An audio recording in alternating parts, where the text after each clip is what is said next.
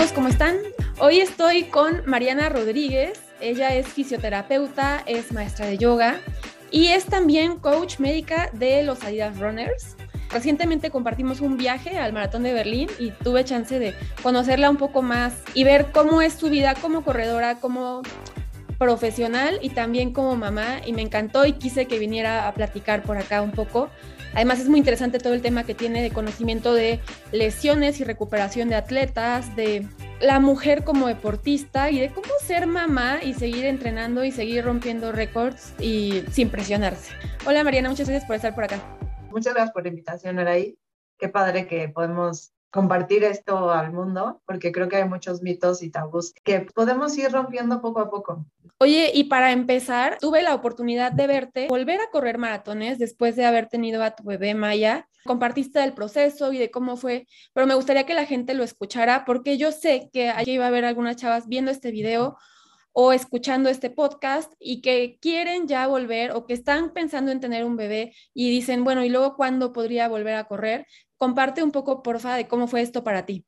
Bueno, obviamente yo también tuve este miedo, ¿no? O sea, hasta yo había dicho, yo no quiero ser mamá porque pues estoy muy metida en el deporte, pues no sé, va a ser un tiempo en el que yo no voy a poder estar entrenando ni activa ni nada. Y decía, no, mejor después, mejor después, hasta que llegó Jan y me dijo, no, yo quiero seis hijos. Y yo, ¿what? Seis. no, espera.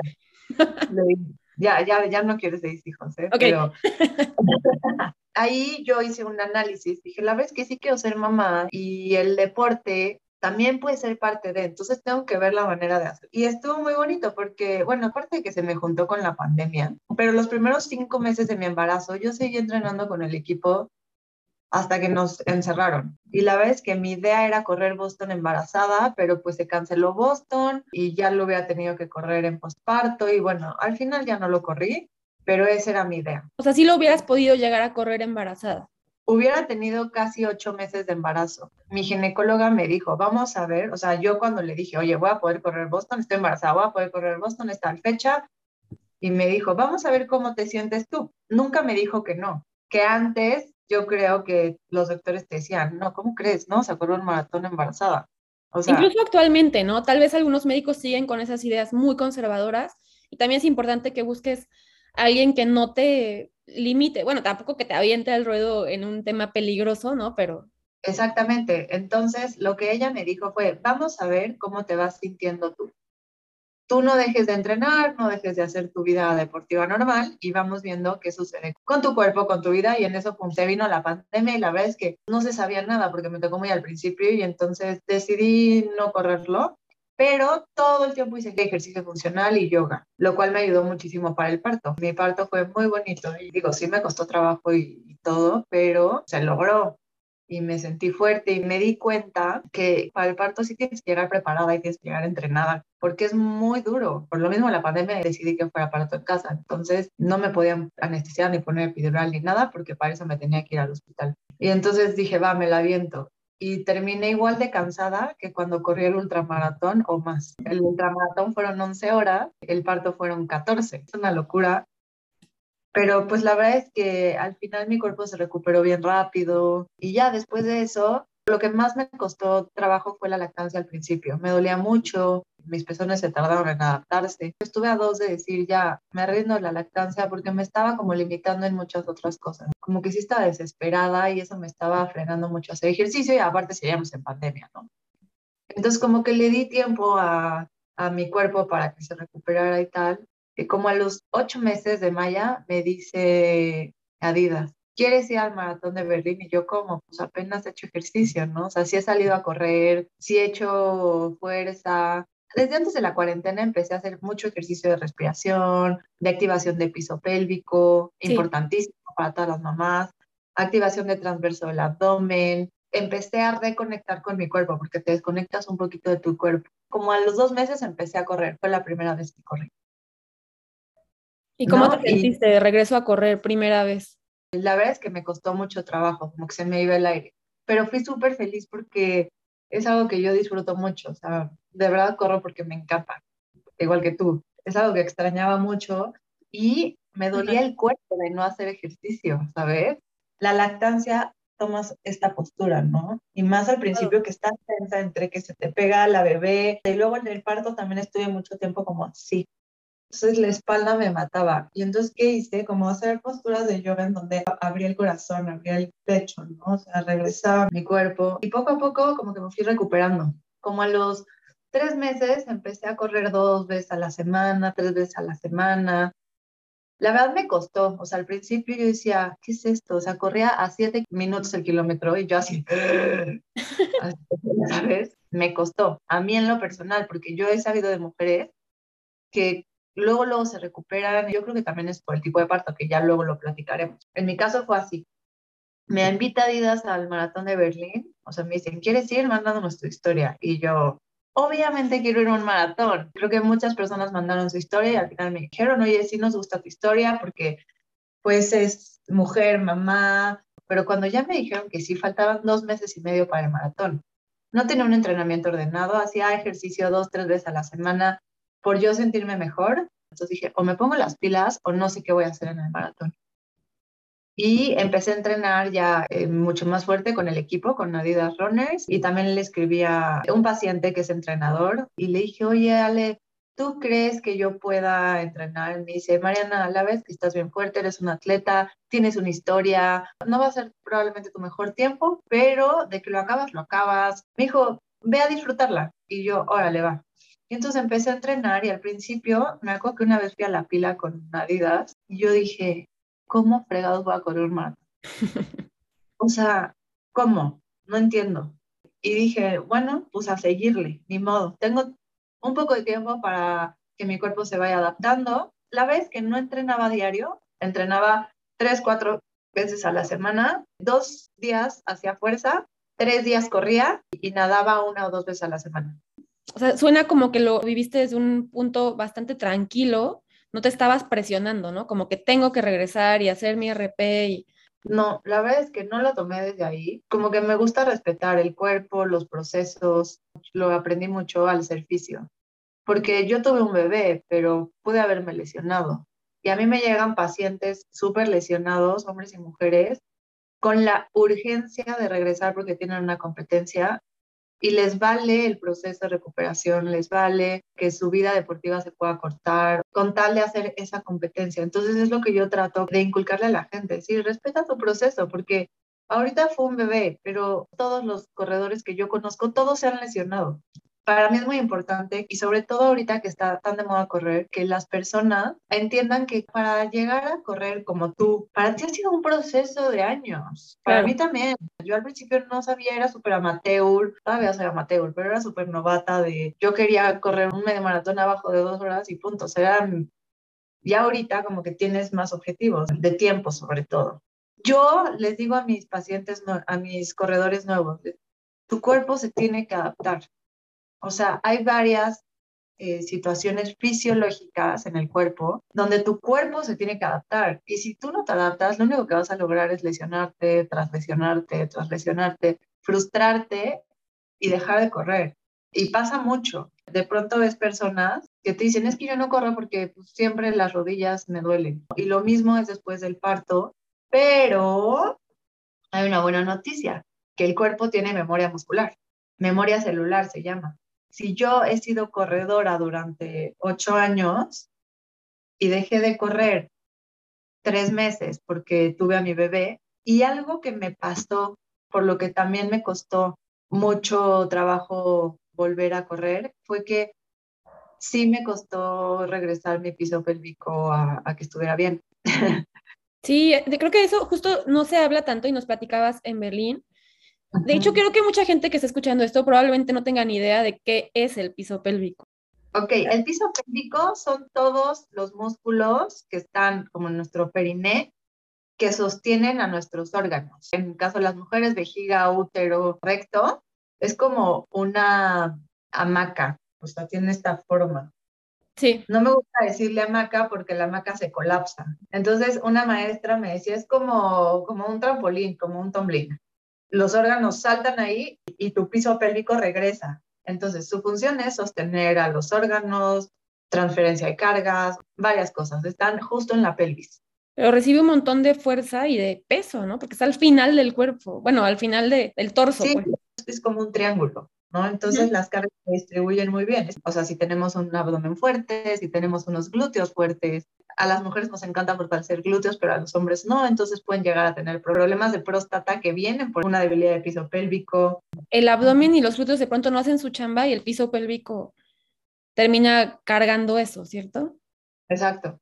Si de por sí ya carga un chorro y encima no ayudan los músculos que te tienen que ayudar. Durante el embarazo, el piso pélvico, por supuesto que sale perjudicado, ¿no? El principal riesgo de incontinencia urinaria y de debilidad de piso pélvico es el embarazo y el parto vaginal. Porque pues obviamente todo se expande para que pueda pasar bebecito por ahí. Primero es importante hacer una valoración de piso pélvico.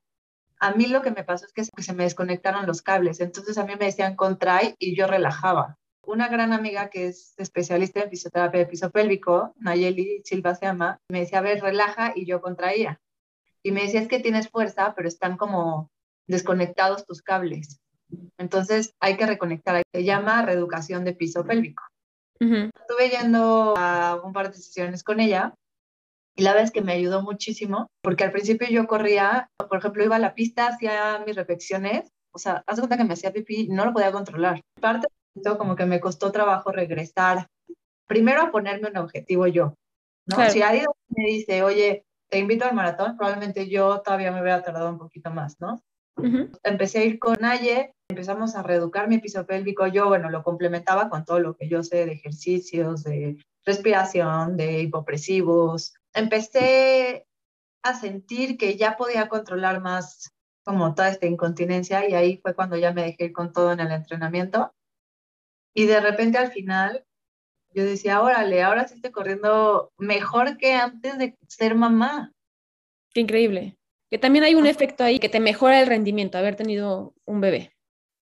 Sí, hay un documental, creo, que en Rusia embarazaban a las chavitas y luego las hacían abortar porque había un pico de estrógenos después de haber sido mamás. Varias de estas mujeres rompieron sus récords después de este proceso, pero bueno, es súper penalizado, pero hay varias mujeres que han tenido sus mejores marcas después de ser mamás. Ahora, hay una cuestión que a mí me ha tocado ver mucho en mis pacientes mujeres. O sea, en la lactancia y en el posparto, tenemos que tener una alimentación impecable, porque si no, tenemos un riesgo muy alto también de tener una fractura por estrés. Las fracturas por estrés suceden en hombres y en mujeres, principalmente en deportistas. Se dieron cuenta de este padecimiento hace muchos años, en 1800 tal, en la guerra, porque los militares caminaban mucho y les dolían los pies y no podían ni caminar. Ahí como que empezaron a estudiar y vieron que la fractura por estrés era ni siquiera porque te caías. Luego les digo fractura por estrés y creen que es por estrés emocional. Y les digo, no, no, no, el estrés más bien se refiere a que las articulaciones es la unión de un hueso con otro hueso, ¿no? Tú al final vas haciendo algún tipo de ejercicio y estos dos huesos van chocando. Claro. En teoría, nuestros músculos, nuestros ligamentos, nuestros tendones, los cartílagos hacen que se amortigüe este golpe, golpe, golpe, golpe. Hay diferentes situaciones por las que pues no se logra recuperar esto. Una es un entrenamiento excesivo con un descanso pobre. Entrenamientos muy duros. Punto, yo una vez tuve una paciente que le ponían 30 miles a la madre. Tenían siete minutos. En esos siete minutos tenía que correr un kilómetro. Si se tardaba seis minutos en correr el kilómetro, tenía un minuto para descansar y otra vez. Ni los kenianos. O no sé, probablemente ellos sí. Pero ¿estás de acuerdo que ellos hacen un kilómetro en esas repeticiones en menos de tres minutos? Tratan de extrapolar los entrenamientos de profesionales a gente de, a pie como uno y las cosas no salen tan bien. Claro, porque si un keniano ganador de maratón te hace el kilómetro en tres minutos, tiene cuatro para descansar y no este porcentaje que ahorita siento que los entrenamientos sí están cambiando un poco, así respetar los descansos por porcentaje. A mí me tocó que lo máximo que hice fueron seis miles. Pueden ser más, pero también hay que entender el nivel de estrés que tiene el resto de la vida de la persona, ¿no? ¿Cuáles son las otras fuentes de estrés? Porque no eres una persona que solo se dedique a correr. Exacto, entonces es importante que el entrenador analice toda esa vida multisocial que tiene la persona, trabajo, si es mamá o no, pero regresando a, me sentí muy bien al final del entrenamiento. En este maratón específicamente no tenía un tiempo objetivo. Yo decía, lo voy a terminar, pero no quiero hacer cuatro horas. 3.45, 3.50, por ahí, bueno, ya me doy por bien servida. Y ya en el maratón, yo no sé si fueron los tenis, porque de verdad los avisé a Dios, pero en cuanto los empecé a usar, yo empecé a bajar mis tiempos muy cañón. Claro que tienes que entrenar, o sea, los tenis no, te van solos. empecé a correr mi maratón y yo nada más tengo así como la vocecita de mi entrenador de sigue tu plan de entrenamiento, porque si te digo, corre todos tus kilómetros a cinco minutos el kilómetro, pero tú te sientes muy bien y corres a cuatro, lo puedes pagar en el kilómetro 28, en el 30, en el 32. O sea, al principio vas a decir, ay, me siento muy bien y tal y así. Ajá. Y entonces yo empecé a correr y decía, realmente, al tiempo al que me dijeron que corriera, siento que voy muy lento. ¿Cuánto era? Entre 5, 15 y 5, 20. Entonces yo iba corriendo y decía, no manches, de verdad, mi frecuencia cardíaca iba hasta abajo, o sea, como que dije, estoy segura que puedo más, pero tenía la vocecita en mi cabeza de, gobierno. No lo hagas, no lo hagas, y de pronto, ¿qué tal? Tú que lo corriste, gente caída así de golpes de calor. había, había mucho calor, sí. mucha humedad, ¿no? Yo dije, no, no, no, no lo voy a hacer hasta que me rendí. O sea, dije, estoy segura que puedo ir más rápido no voy entre 5, 10, 5, 20, voy entre 5 y 5, 10. Y entonces, este, porque aparte yo me estaba cachando que la mayoría de los kilómetros los estaba sacando a ese tiempo. Entonces, en vez de estresarme, dije, aquí me voy a quedar, ya no me voy a estresar, no voy a sentir que me voy a reventar en el kilómetro 28. Se te va energía en eso también, ¿no? En estar pensando qué va a pasar. Exacto. Y ya, o sea, y voy a seguir, en ese momento bajé un poquito mi plan. Y al final logré hacer 336 Creo que si desde el principio hubiera estado segura, no sé, porque seis minutos son seis minutos, chance hubiera podido, o si hubiera entrenado un mes más, calificar a Boston. Que por otro lado también tenía esa espinita, como volver a calificar para volver a correr. No se logró, pero la verdad es que fui feliz con mi tiempo, fui feliz con mi carrera, me sentí perfecta, sentí este power mama que te da la maternidad, la lactancia, las hormonas. Me sentí como en ningún maratón me sentí. O sea, ni en el que califiqué a Boston me sentí así. Y te veías como si nada. Estaba feliz, me recuperé mucho más rápido de lo que me suelo recuperar. Yo sí veo el maratón como un aprendizaje de vida siempre, siempre. Cada maratón es un aprendizaje distinto. Y en este maratón obviamente tenía muy presente pues la maternidad y el parto. Y yo decía, si yo logré parir así, sin anestesia, sin nada, esto, o sea, sí me está doliendo un poquito, pero no manches, no se compara por cómo viví el parto. Entonces, claro que puedes seguir, o sea, si sobreviviste a eso, sobrevives a esto y más. Y me dio una confianza pensar esto, que llegó un momento en que yo lloraba y agradecía y decía, wow, o sea, qué padre saber que ser mamá no me bajoneó, sino me empoderó cañón. Me dio un poder que yo no sabía que tenía dentro. Solo te lo mostró, ¿no? Porque ahí estaba. Que sí he visto varias mamás de varios hijos que le están pensando, ¿será que puedo con el maratón? Súper sí, ¿no? No, bueno, o sea, si tienes una espinita de algo, yo soy de la idea de hazlo. Oye, ¿será que corro el maratón? Pues inténtalo. Probablemente no te gusta. Inténtalo. Si no te gusta, pues ya cambias tu objetivo y está perfecto, pero por lo menos no te quedas con la espinita de, pues yo quería ser mamá, pero no lo hice porque pues estaba entrenando. Y al revés, ¿no? Yo quería correr maratón, pero pues los hijos. Que ahí sí, algo que a mí me encantó de ver cómo llevabas tu viaje al maratón es que desde el principio era con bebé y esposo, pero no algo estresante, o sea, yo no te veía preocupada, yo te vi pasándotela padrísimo, a tu esposo también, a tu bebé también, o sea, como que no fue esta cosa de, ay, tengo que correr el maratón y aparte me tengo que levantar. Y yo sé que no estabas ahí como que durmiendo todas tus horas de pronto, ¿no? Porque, o sea, aparte teníamos el asunto del jet lag, que no está sencillo y eran pocos días, o sea, los necesarios, pero son pocos días para adaptarte al horario y todo pero también vi que tu esposo se involucra muchísimo con la crianza y con el cuidado y como que son muy equipo la familia que tú tienes. Eso es muy bonito de ver desde afuera. Eh, ¿Cómo funcionó eso para ti, para que disfrutaras también el maratón y que no estuvieras pensando de, ay, pero tengo que regresar y, y la niña? Y sabes que creo que sí pasa mucho con muchas mamás, desafortunadamente. La verdad es que pues, ha sido mi equipo, mi soporte, mi tejido. ya ni mi familia también, porque de pronto ya no está trabajando acá y mi mamá me ayuda, me ha ayudado bastante y eso ha sido pues muy importante, ¿no? Eh, en mi caso y mi hermana también, como que siempre he estado ahí súper, súper presente.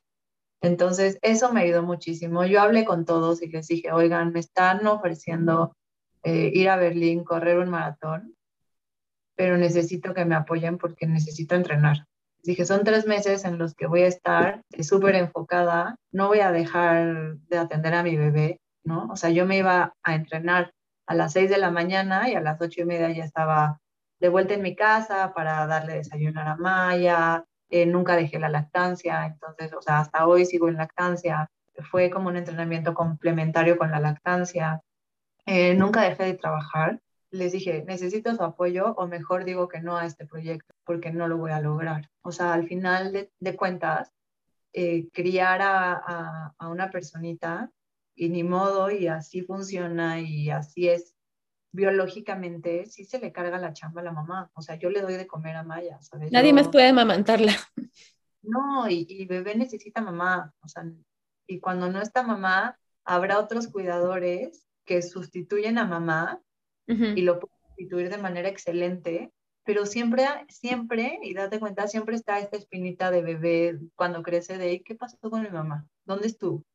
¿No? Hasta investigan y ¿dónde estuvo mamá? A pesar de haber tenido un excelente cuidador, ¿no? Claro. O sea, no digo que no. Entonces, este, pues al final biológicamente, pues sí me necesitaba más a mí, pero este equipo que se formó y que ya, no, no quisiera me ayudó, pero se unió así como, yo quiero que tú también logres eso, y entonces, pues, ¿qué se necesita? Vamos a hacerlo. Fue padrísimo, yo se lo agradezco muchísimo porque si no, no lo hubiera podido lograr. Y Maya, la verdad es que también le agradezco porque a pesar de ser una bebé y que a veces crees que no sabe nada, justo un día antes del maratón me dejó dormir. sí, no sé si te acuerdas. Colaboró muchísimo. No sé qué pasó porque Maya sí me despierta varias veces en la noche, pero siento que dormí bien. Entonces yo llegué como, como que muy esperanzada al maratón y, y como que hasta Maya siento que dijo, venga mamá, y estuvo ahí, se involucró, todos se involucraron, ¿no? Al final es como, como una exposición de esas de equipo, que uno va a pasar a exponer, pero todos los demás hicieron la chamba y e investigaron, ¿sabes? Todos hasta Maya, todos estuvieron involucrados en que tú disfrutabas ese maratón. Sí, y, y, sí, y así fue. Y yo no sé si era parte de mi energía, porque pues sí hay este, este, esta teoría de que mamá y bebé están emocionalmente involucrados como hasta los siete años. Entonces, que muchas veces lo que bebé siente lo siento yo y lo que yo siento lo siente bebé. Ahorita ya me pasa menos, pero al principio Maya tenía hambre y yo sentía como toquecitos en los pezones, así sentía. Y al mismo Maya empezaba y, y era que tenía hambre. Para empezar, para mí fue mágico porque es sorprendente ver el cuerpo de la mujer gestando, de la mujer lactando, de la mujer siendo mamá, de la fuerza que te da y, y de esta conexión energética que hay entre una mamá y un bebé, para mí fue, ha sido preciosa. Pues sí, sí lo disfruté. Me fue increíble, es el segundo mejor maratón que he corrido. Primero en el que califica Boston, luego es este. O sea, en el que calificaste seguro lo padeciste más que este, ¿no? Sí, y, aparte me caí, tenía las manos abiertas, las rodillas abiertas, me rocé la entrepierna, entonces yo sangraba. Era yo sangre en ese maratón. Qué feliz que califiqué, pero así yo era sangre, toda. Sí, y este lo disfrutaste mucho más de principio a fin, ¿no? Lo disfruté impresionante, me sentí perfecta. Yo estoy segura que hay un componente hormonal muy grande. Ahorita yo lo comprobé que sí existe este poder femenino en el que se involucran todas estas hormonas que ayudan. el ciclo menstrual de la mujer es importantísimo para un buen entrenamiento todo esto pues influyó también. Sí, lo hemos platicado varias veces acá, de cómo deberíamos adaptar el entrenamiento al ciclo cada mes, ¿no? Y cuando lo haces, funciona muy bien, yo lo hago, ¿no? Y si estoy en mi etapa premenstrual y tengo muy baja energía, no me voy a poner las repeticiones más fuertes ahí. Me voy a dar una semana de recuperación, trote suave. Estoy respetando mis procesos y después cuando ya tengo muchísima energía, entonces me pongo cosas más exigentes y me salen súper bien y no estoy en esta frustración de que me pongo algo súper difícil en una etapa en la que yo estoy con menos energía, no me sale y digo, soy malísima, ¿no?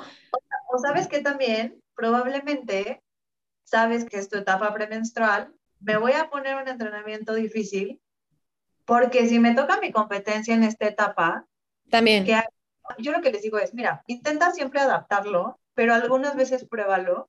Claro. En, esta etapa, porque pues nunca sabes cuándo te va a tocar tu competencia, ¿no? Y si he tenido pacientes que me dicen, es que me bajó justo, me sentía pésimo, les digo, ok, trata de ajustar tu entrenamiento para que obtengas todos los beneficios, porque sí es impresionante cómo se ven los beneficios y cómo mejora tu rendimiento.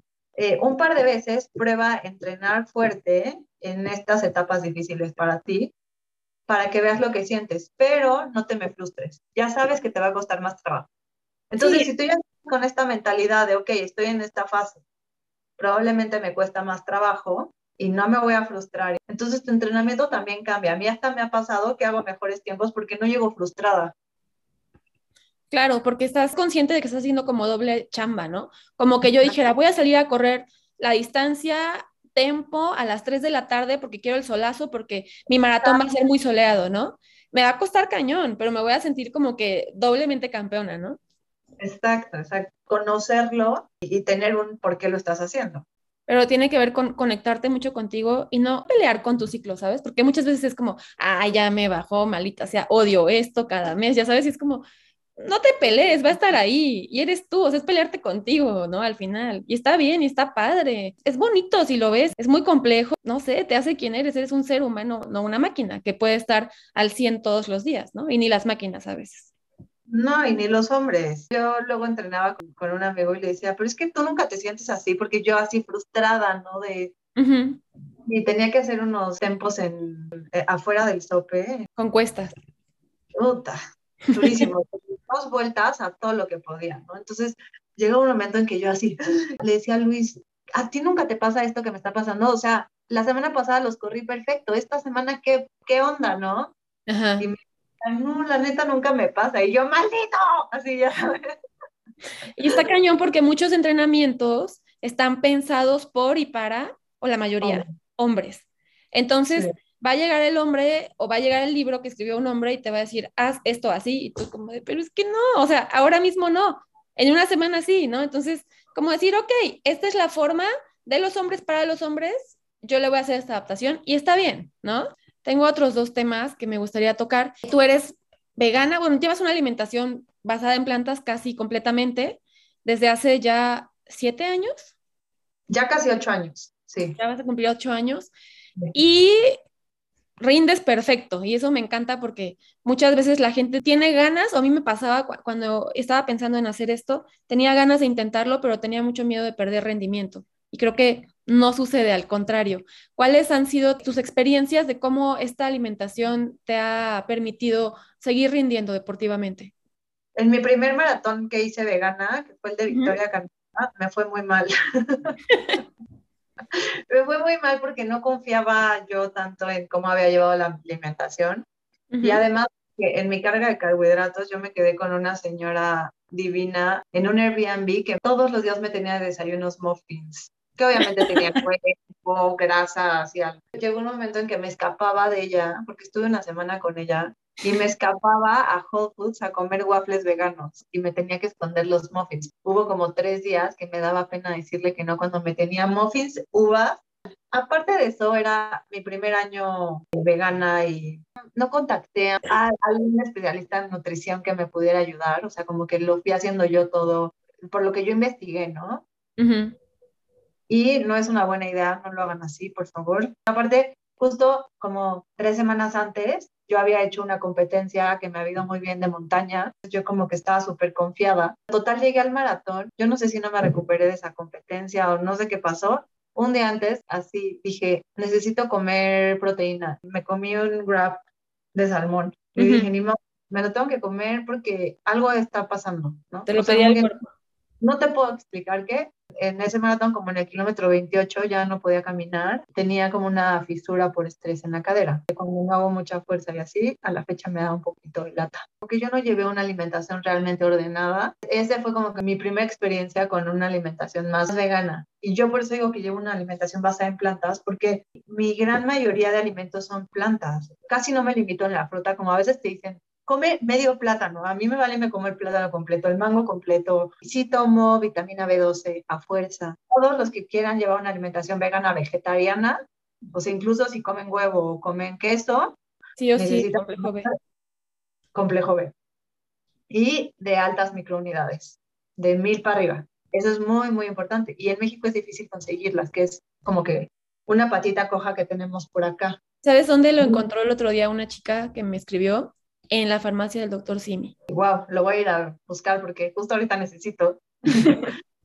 ya no tengo. Y entonces regresé a México, empecé a buscar nutriólogos que supieran de esto y hay muy pocos, ya ahorita hay más, pero en ese entonces había muy poca gente, me decían, estás loca, te vas a desnutrir. Hasta que una paciente que es nutrióloga me ayudó muchísimo y a los tres días me dijo, ya no voy a ser nutrióloga y me voy a vivir a los cabos. Y yo, ¡ah!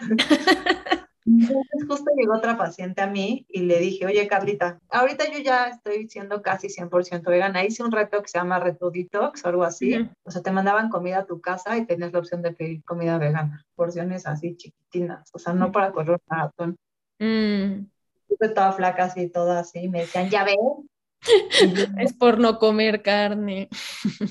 Y yo es que, claro, o sea, yo me comería esto que me mandaron dos veces. Sí. Y entonces como que empecé a investigar más, ya, Carlita me dijo, sí, claro que puede, solo hay que poner bien todas las porciones de tu alimentación. ok, perfecto. Y ya me acomodó porciones, todo, y me empecé a sentir increíble, increíble, así. Y fue cuando corrí el segundo maratón, el maratón donde califiqué a Boston, que fue Ventura, el de Mountain to Beach. Sí, solo es cosa como de aprender. Porque de ahí a poco no, ya como que te sigues solita, ¿no? Ya entendí que tiene que ser esto. Y de repente también la riegas como cualquier persona que también come carne y un fin de semana se le pasó la mano, ¿no? Bueno, en el embarazo a mí lo que me pasó es que empecé con muchísima náusea y en la lactancia fui muy alérgica a la soya y a las lentejas. Imagínate. Uy. No podía, hacer una inflamación terrible. Nunca comí carne tuve que comer un poquito de pescado, comí un poco de lácteos, que a veces es lo que más me cuesta trabajo, y creo que a mí ya todos, porque de pronto hay un pan dulce y sabes que tiene leche y a veces le das... En todas partes, sí. Ajá. Ahorita en el embarazo y en la lactancia te puedo decir que no fui 100% vegana, pero imagínate siendo, o sea, yo comía lentejas y era una inflamación. No, y es muy importante, las leguminosas son básicas, ¿no? Son básicas. Entonces, tenía poquita porción de frijol, por ejemplo, porque si no, hasta la panza de este tamaño, Maya tenía unos cólicos terribles. No. Ajá, y la soya no la podíamos probar. O sea, yo osaba probar tantita soya, incluso del sushi, soya líquida. Son unos cólicos para Maya y para mí también, ¿eh? Es que te digo que está impresionante cómo está conectado el cuerpo. Que también está muy bien como no casarte demasiado con una etiqueta, ¿no? Que yo creo que debe ser muy tenso y frustrante y feo que digas, ya dije que era vegana y ahora cómo les voy a decir que me comí un pescadito, ¿no? Hubo un caso de una influencer que... Sí, sí, sí, sí, pobrecita, se le cayó el negocio, pero es como, a ver, no estaba bien hormonalmente, por otros temas también, ¿no? Porque se estaba como subalimentando, etcétera. Alguien le recomendó, cómete un pescadito, te vas a sentir mejor, no pasa nada, ¿no? Estoy tratando de ir para acá y si de repente ya no, no quiero tanto no me está haciendo bien, voy a ser flexible sin eh, latigarme porque ay, ya fallé y qué le voy a decir al mundo. Además es para ti, ¿no? Exacto. Pero te voy a decir algo. Ya cuando me empecé a entrenar otra vez para Berlín, como tres meses antes, otra vez empecé con una dieta súper vegana. Y muy bien. Y bueno, o sea, súper bien. Y ya con Maya ya no había problema. Es que bebé tiene que madurar su sistema digestivo. Claro, si no le puedes dar todo desde el día uno, ¿no? No, no, no. Y la vez que era una dieta vegana súper sana. Que puedes llevar una dieta vegana de pasta. De pura garnacha. Hay muchas taquerías. Yo tengo pura garnacha vegana alrededor de mi casa y es tentador, pero después de una semana ya, o sea, es como comer pura garnacha no vegana, o sea, no hay manera. Mi chiconcha. Sí, y los taquitos, y mira, aquí hay birria, hay barbacoa, barbasoya se llama. Hoy voy por mis tamales, por cierto, pero ya como que de vez en cuando, ¿no? O sea, puede ser una alimentación vegana cero sana, entonces es importante meterle lo saludable para sentirte bien para una competencia, porque si te alimentas de michiconchas ya valió queso. Sí, no, igual que si solo comías pizza, o, o sea, eso es siendo o no vegano, eh, aplica igual, ¿no? Totalmente. Y te voy a decir algo que me pasó muy chistoso. Me dio COVID en diciembre y no podía comer nada, o sea, me prendieron el botón de vomitar, así, y entonces vomitaba horrible. Y un día Jan me dice, se me antoja mucho una pizza. Jan ha tenido épocas donde, cuando fue mi maratón, él se unió a ser vegano conmigo y yo se lo agradecí mucho porque me ayudó mucho. Pero pues ya ahorita es como más vegetariano. Total, nos comimos la pizza y al segundo no podía parar de vomitar. Dije, es que me hace mucho daño, ¿sabes?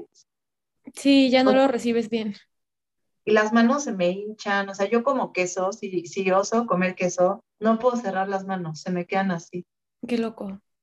Y, y hasta que me di cuenta que era el lácteo, ¿no? Entonces, si a veces algo tiene mucho lácteo y, yo no sabía y me lo comí, me doy cuenta porque mis manos están como rígidas. Sí, ya es un tema más como de bienestar, ¿no? Que prefiero evitarlo porque no me viene bien. Exacto. Me encanta llevar una alimentación así, soy feliz. No, no les voy a mentir, de pronto sí me ha tocado que me tengo que comer un huevito. este, digo, ahorita poca gente sabe, pero que estoy embarazada.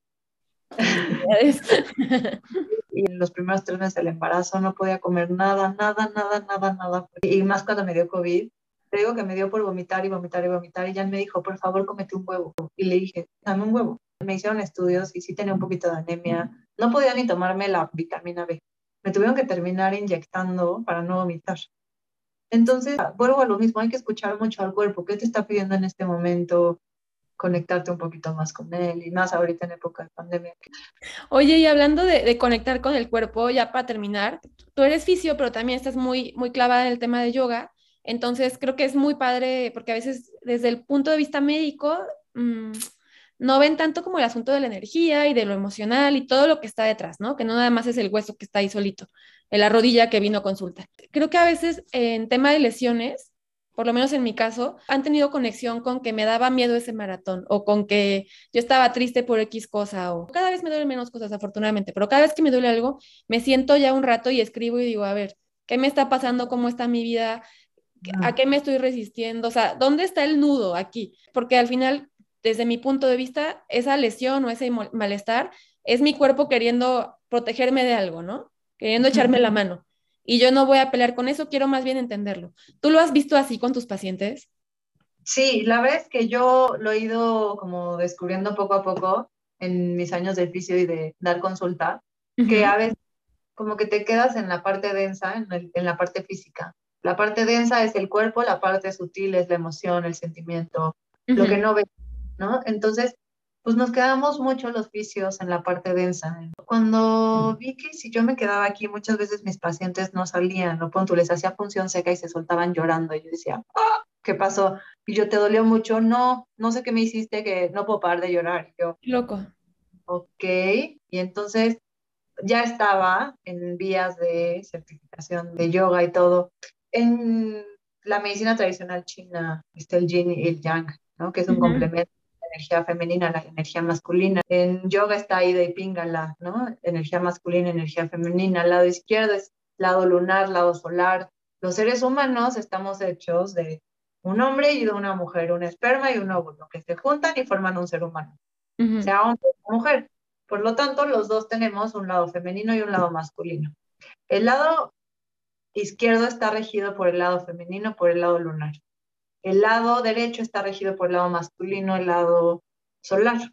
Y según la parte del cuerpo que te estés lastimando, tu cuerpo está tratando de sacar, se dice somatizar. Eh, al final, todos somos seres emocionales. Sí. Y nuestras emociones han sido reprimidas por lo que sea, ¿no? Le quieres llamar gobierno, le quieres llamar papá, le quieres llamar mamá, le quieres llamar institución, iglesia, le quieras llamar como le quieras llamar, como que hemos aprendido a que las emociones calladita te ves más bonita, ¿no? Los hombres no lloran. Llega un momento en que te das cuenta que no, o sea, que no es cierto, que es mucho más saludable yo decir, hoy estoy enojada porque mi papá me dijo tal cosa, a, sí, papá, claro que sí. Y luego irte a tu cuarto y sentir esta frustración y este enojo y no poder decir nada, ¿no? En mi caso, mucho nos pasaba y lo platicamos mi hermana y yo, que cuando éramos chiquitas mi papá nos decía, no hagas esto. ¿Por qué, papá? Porque lo dice papá y punto, ¿no? Y como que no tan y es como, pues más lo hago, ¿no? Entonces es eso, es como desde chiquitos enseñarles a los niños a conectar con sus emociones. Me regalaron un libro cuando Maya cumplió un año, les dijimos que sí, porfa, eh, que teníamos que tener una biblioteca linda para Maya. Y me regalaron un libro que por ahí debo tener que se llama El Emocionario. ¿Cuántas emociones conoces, Araís? No sé, sí son muchísimas. Pero bueno, tal vez pienso frecuentemente en menos de 10, ¿no? En 5. Y, y acá, bueno, es una lista como de 50 emociones. Entonces, para mí fue una locura ir leyendo las emociones. Jan es como súper eh, profundista en, en todo, ¿no? Entonces me dice, ¿qué sientes? ¿Y qué sientes por esto? ¿Y qué te hace sentir? Y yo así, porque no sé qué estoy sintiendo y traigo así, ¿no? Y entonces, bueno, me empecé a meter mucho más en todo esto. Y sí, hay libros de biodificación, una doctora que se llama Luisa Hay, que sí hablan sobre todo esto, ¿no? Que las emociones sutiles están hablando a través del cuerpo denso.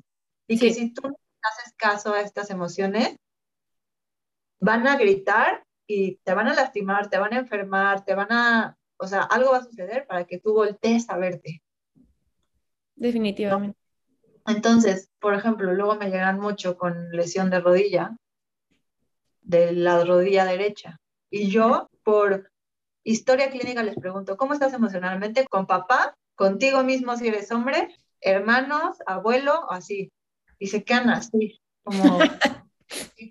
y le digo, para mí es importante porque necesito, y ya les explico, y me han salido unas cosas tan bonitas, o sea, que me dicen, gracias por hacerlo, gracias por escucharme. Y me he dado cuenta que si no trabajas esa parte, se quedan atorados.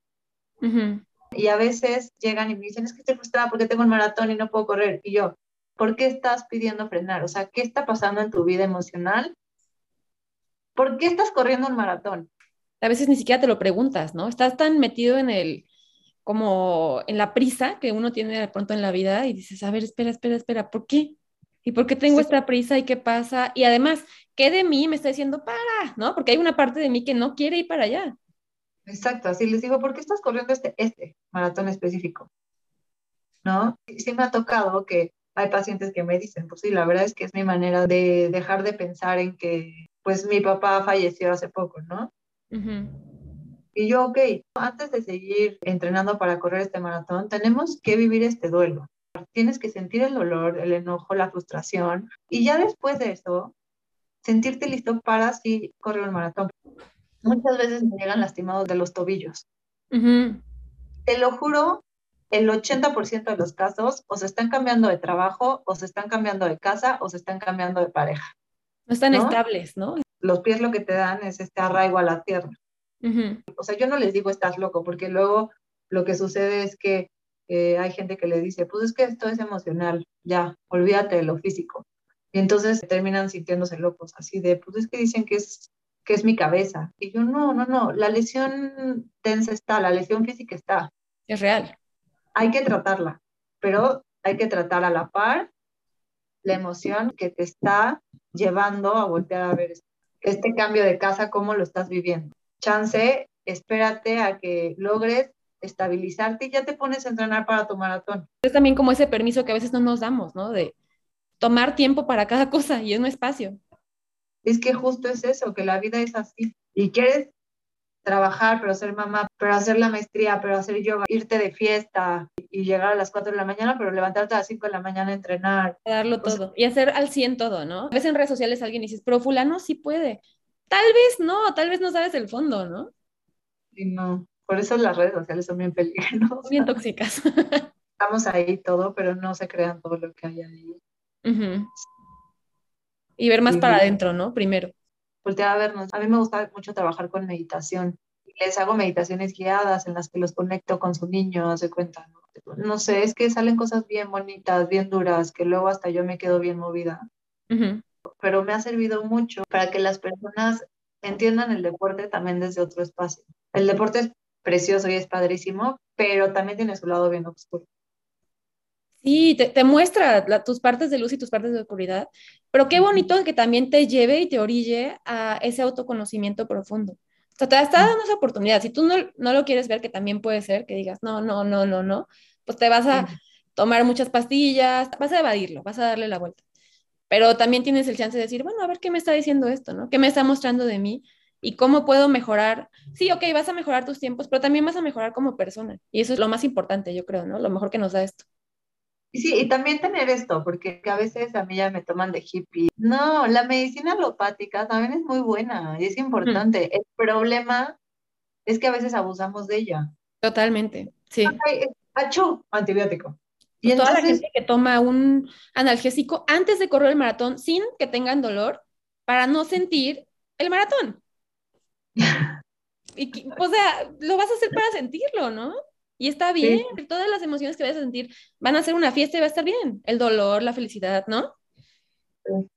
Eso me, me, lleva un poquito al parto, que pues la epidural es esto. Uh pongo para no sentir el parto. Hago esto porque quiero hacer esto, pero no lo quiero sentir. Entonces, bloqueo, pero lo hago. Entonces ya puedo decir al mundo que lo hice, ¿no? Sí, también es por qué lo estás haciendo. O sea, ¿realmente lo quieres hacer? ¿Realmente lo quieres vivir? ¿Estás listo? Sí, es cierto. Qué loco. Y no digo que esté mal ponerte un epidural para un parto, porque es muy duro. Pero también, o sea, quien esté escuchando, un parto así es súper sanador en muchos aspectos de linaje ancestral, de relación con mamá. Es bien bonito. Como resetarte, pero a un nivel muy profundo.